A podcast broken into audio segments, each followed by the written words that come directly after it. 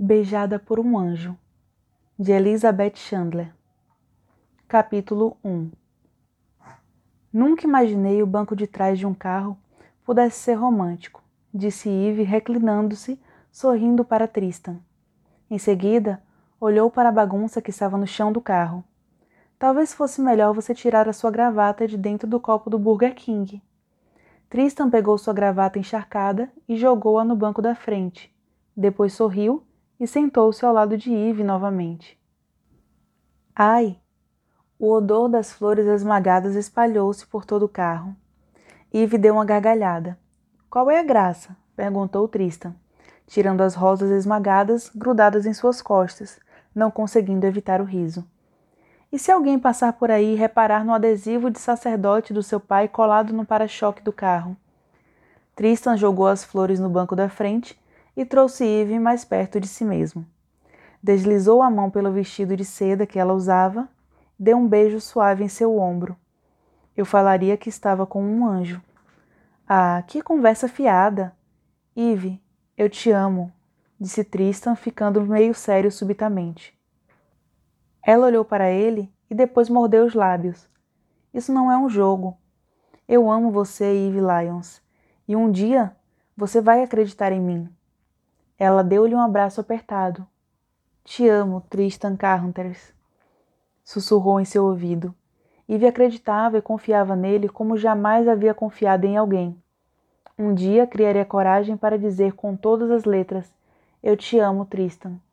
Colocaria a cabeça para fora da janela e gritaria. E até colocaria uma faixa, bem no meio da piscina da escola. Depois disso, levaram alguns minutos para se arrumar. Eve começou a rir de novo. Tristan sorriu ao vê-la tentar inutilmente arrumar os cabelos desalinhados. Em seguida ligou o carro, passando por cima dos buracos e das pedras até chegar à estrada estreita. Última olhada no rio, disse assim que fizeram uma curva, desviando-se do lugar em que estavam. O sol de junho dominava toda a região oeste do interior de Connecticut, enviando seus raios de luz às copas das árvores cobrindo-as como se fossem ouro. A estrada sinuosa parecia um túnel de bordos, álamos e carvalhos. Eve sentia estar nadando em meio às ondas com Tristan, o sol brilhando no alto, os dois juntos em movimento uníssono, em direção a um abismo azul, roxo e verde escuro. Tristan ligou os faróis do carro. Você não precisa correr, disse Eve. Não estou mais com fome. Eu matei sua fome?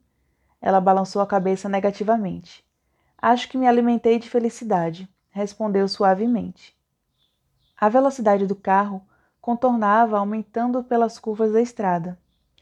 Já falei que a gente não precisa correr. Engraçado, não sei o que.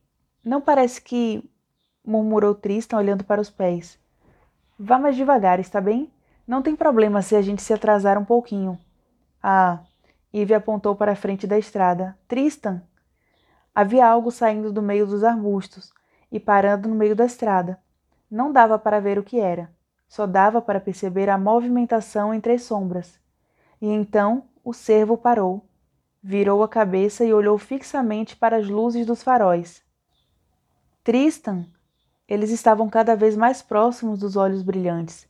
Tristan, você não está vendo? A velocidade não parava de aumentar. Eve, tem algo. Um cervo! Os olhos do animal reluziram. Havia mais uma luz atrás dele, uma mancha brilhante em meio à escuridão. Um carro vinha na outra pista. Do outro lado havia inúmeras árvores, não tinha como eles desviarem nem para a esquerda nem para a direita. Pare! ela gritou. Estou. Pare! Por que você não para? Ela implorou. Tristan, pare! O para-brisas explodiu. Nos dias que se seguiram, aquele, Eve não conseguia se lembrar de nada, além da cascata de vidro estilhaçado. Eve deu um pulo ao ouvir os tiros. Odiava piscinas, especialmente piscinas cobertas. Apesar que ela e suas amigas estariam a uns 300 metros da piscina, sentia-se como se estivesse nadando. O ambiente não passava de uma névoa úmida, escura, de cor verde azulada e com um forte cheiro de cloro. Todo lugar ecoava o som de tiros, gritos da multidão, os nadadores caindo na água. Assim que Eve entrou na área da piscina coberta, sentiu falta de ar. O que ela queria mesmo era estar lá fora, apreciando a brisa e o sol daquele belo dia de março. Deixe-me ver de novo. Qual é deles? perguntou. Suzanne Goldstein olhou para Betty Van Dyke e Betty olhou para Suzanne. As duas balançaram a cabeça negativamente, suspirando. Ah, tá. Como é que eu posso saber quem é ele? Todos estão depilados. Todos eles, sem exceção. Braços depilados, pernas depiladas e até peitos depilados. Um bando de carecas usando toquinhas de borracha e óculos de natação. Todos usam sungas com as cores da escola. Pelo que sei, podiam ser um bando de alienígenas. Se eles são alienígenas, vou me mudar para o planeta deles, disse Beth sem parar de clicar na ponta da sua caneta. Suzanne tirou a caneta das mãos de Beth e disse com a voz rouca: Meu Deus, como eu gosto de competição de natação. Mas você nem liga para os nadadores quando a competição começa, comentou Ivy. Porque estou olhando para o próximo grupo a subir nos trampolins, explicou Beth. Tristan é o que está na raia central. Os melhores nadadores sempre competem nas raias centrais, disse Suzane. Ele é o nosso homem-bala.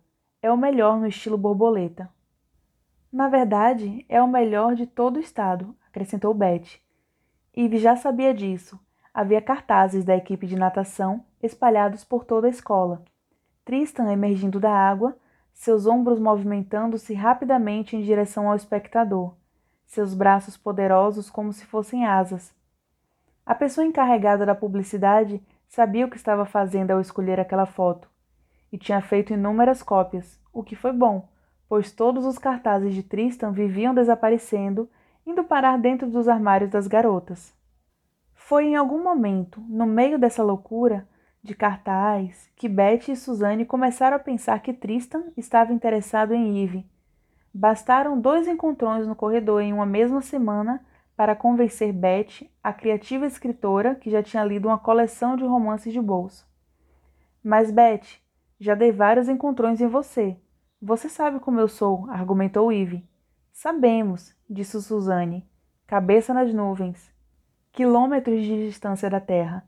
Vive no mundo dos anjos, mas mesmo assim, acho que a Beth tem razão quanto a isso. Lembre-se, foi ele quem deu um encontrão em você. Talvez ele seja desajeitado fora da água, como os sapos, disse Eve, sabendo que não havia nada de desajeitado em Tristan Carrunteres. Lembrou-se do seu primeiro dia na escola. Estava nevando e era início de janeiro. Uma líder de torcida tinha sido designada para mostrar a escola a Eve e fez questão de lhe mostrar quem era Tristan quando se dirigiam à lanchonete lotada. Você provavelmente se interessa por atletas disse a líder de torcida. Na verdade, Eve estava ocupada tentando entender o que era aquela coisa verde que estavam servindo aos alunos na lanchonete. Na sua escola em Norwalk, as garotas devem sonhar com astros de futebol, mas muitas das garotas em Stoneshire sonham com ele. Eve pensou assim que percebeu o olhar da líder de torcida concentrar-se em Tristan. Na verdade, prefiro alguém que tenha cérebro, disse Eve. Mas ele tem cérebro, insistiu Suzanne quando Eve lhe contou que tinha conversado anteriormente com a líder de torcida. Suzanne era a única garota que Eve já conhecia de Stoneshell, e de algum modo ela tinha conseguido encontrar Eve no meio da multidão naquele dia. Estou falando de um cérebro que não esteja cheio d'água, acrescentou Eve. Você sabe que eu nunca dei bola para atletas. Quero alguém que eu possa conversar. Você já conversa com anjos, disse Suzanne. Não começa com isso, avisou Eve. Anjos? Beth perguntou. Ela estava sentada na mesa ao lado, ouvindo a conversa delas. Você fala com anjos? Suzane revirou os olhos, mostrando-se incomodada por ter sido interrompida. Em seguida, voltou a atenção para Eve novamente. Será que em algum lugar nessa sua coleção de asas há um anjo de amor? Sim. Que tipo de conversa você tem com eles? Beth perguntou novamente. Ela abriu um bloco de anotações, logo pegando um lápis, como se fosse escrever tudo o que Eve iria dizer, palavra por palavra. Suzane ignorou a presença de Beth. Bom, se você realmente tem um anjo do amor, Eve, ele não está fazendo muito bem o seu trabalho, não é mesmo? Alguém precisa lembrá-lo de sua missão. Eve deu de ombros. Seus dias estavam muito ocupados e não havia tempo para prestar atenção nos rapazes. Tinha que dedicar a sua música, ao trabalho na loja, à manutenção de suas notas acima da média, além ainda de ajudar a cuidar do seu irmão de oito anos, Philip. Os últimos meses tinham sido muito tumultuados para Philip, sua mãe e até para ela mesma. Não teria aguentado sem a ajuda dos anjos. Depois daquele dia de janeiro, Beth passou a procurar Eve para perguntar sobre sua crença nos anjos. Bem, como para lhe mostrar alguns de seus contos românticos. Eve gostava de conversar com ela. Beth era uma garota de rosto redondo e cabelos tingidos na altura dos ombros. Vestia-se de um jeito que variava entre o estranho e o fora de moda, e vivia romances incrivelmente apaixonados, só na sua imaginação. Suzanne tinha magníficos cabelos pretos e sobrancelhas e bochechas expressivas. Também viviam uma vida de muitas paixões. Na sala de aula e nos corredores, deixando o garoto da escola de Stoneship emocionalmente exaustos. Beth e Suzanne nunca tinham sido amigas, mas no final de fevereiro tinham se unido na tentativa de transformar Eve e Tristan em um casal. Ouvi dizer que ele é bem esperto, disse Beth durante o almoço na lanchonete. Ele é todo cérebro, concordou Suzanne o melhor aluno da classe. E ergueu a sobrancelha. Ou um dos melhores. Natação é um esporte sutil, continuou Beth. Sei que parece que a pessoa está indo para frente e para trás, mas um cara como Tristan planeja. Ele tem uma estratégia complexa para vencer cada competição. Aham, disse Eve. O que a gente quer dizer é que basta você vir a uma competição de natação, disse Suzane mas tem de sentar bem na frente, sugeriu Betty. E pode deixar que eu escolha suas roupas nesse dia, acrescentou Suzane. Você sabe que eu sei te produzir muito melhor do que você mesma. Eve balançou a cabeça positivamente, imaginando por que suas amigas achavam que alguém como Tristan estaria interessado nela. Mas, quando Tristan apareceu na reunião dos alunos do segundo ano do ensino médio, dizendo a todos que a equipe de natação precisava de sua presença na última competição, sem tirar os olhos de Eve o tempo todo, sentiu que tinha uma chance. Se a gente perder essa competição, você vai ficar com a consciência pesada, disse Suzane. Era final de março e Eve estava observando Tristan balançar seus braços e pernas. Ele tinha uma constituição perfeita de nadador.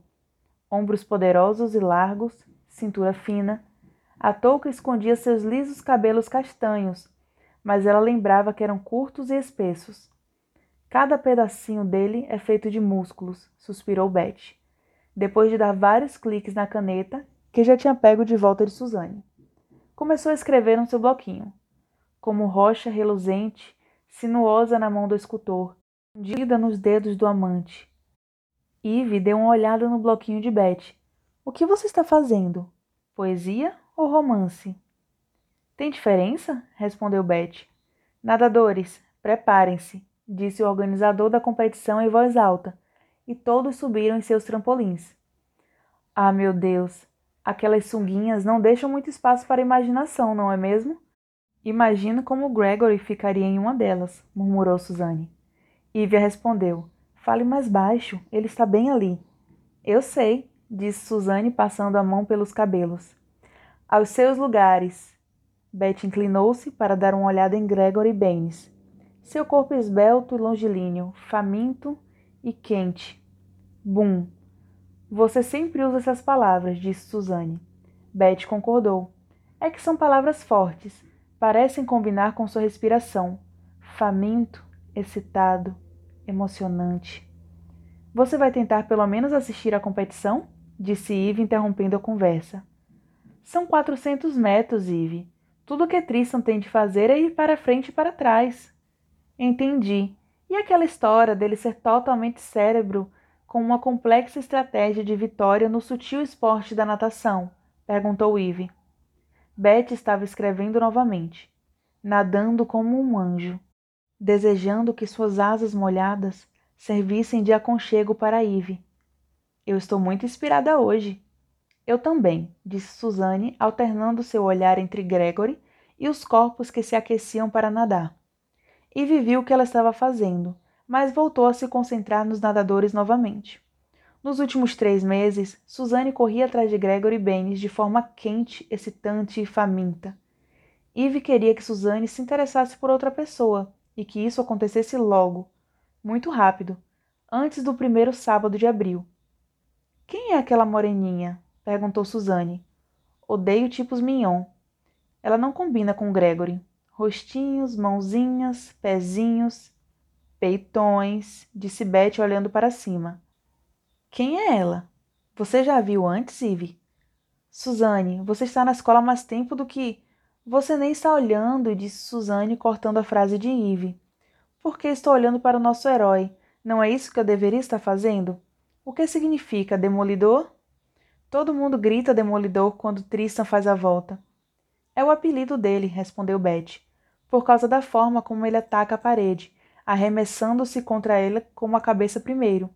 Assim consegue dar impulso mais rápido. Entendi, disse Eve. É, ele parece mesmo um cérebro total para mim, atirando-se contra uma parede de concreto. Quanto tempo normalmente duram essas competições? Eve, por favor, implorou Suzane, pegando-a pelo braço. Veja se você sabe quem é a Morena. Twink. Você está inventando, disse Suzane. É a Twink Reynolds, insistiu Eve. Ela faz aula de música comigo. Percebendo que Suzane não parava de encará-la, Twink virou-se para ela e fez uma careta. Gregory prestou atenção em tudo, olhando por cima dos ombros. Eve conseguiu notar que ela estava se divertindo com a situação.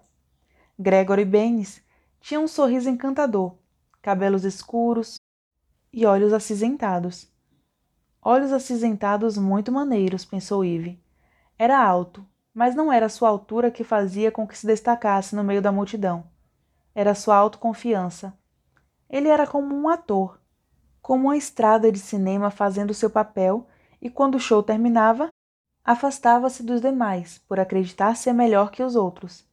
A família Baines era mais rica da cidade de Stoneshell, mas Eve sabia que não era por causa do dinheiro de Gregory, e sim por causa dessa frieza, dessa indiferença que Suzanne estava louca por ele.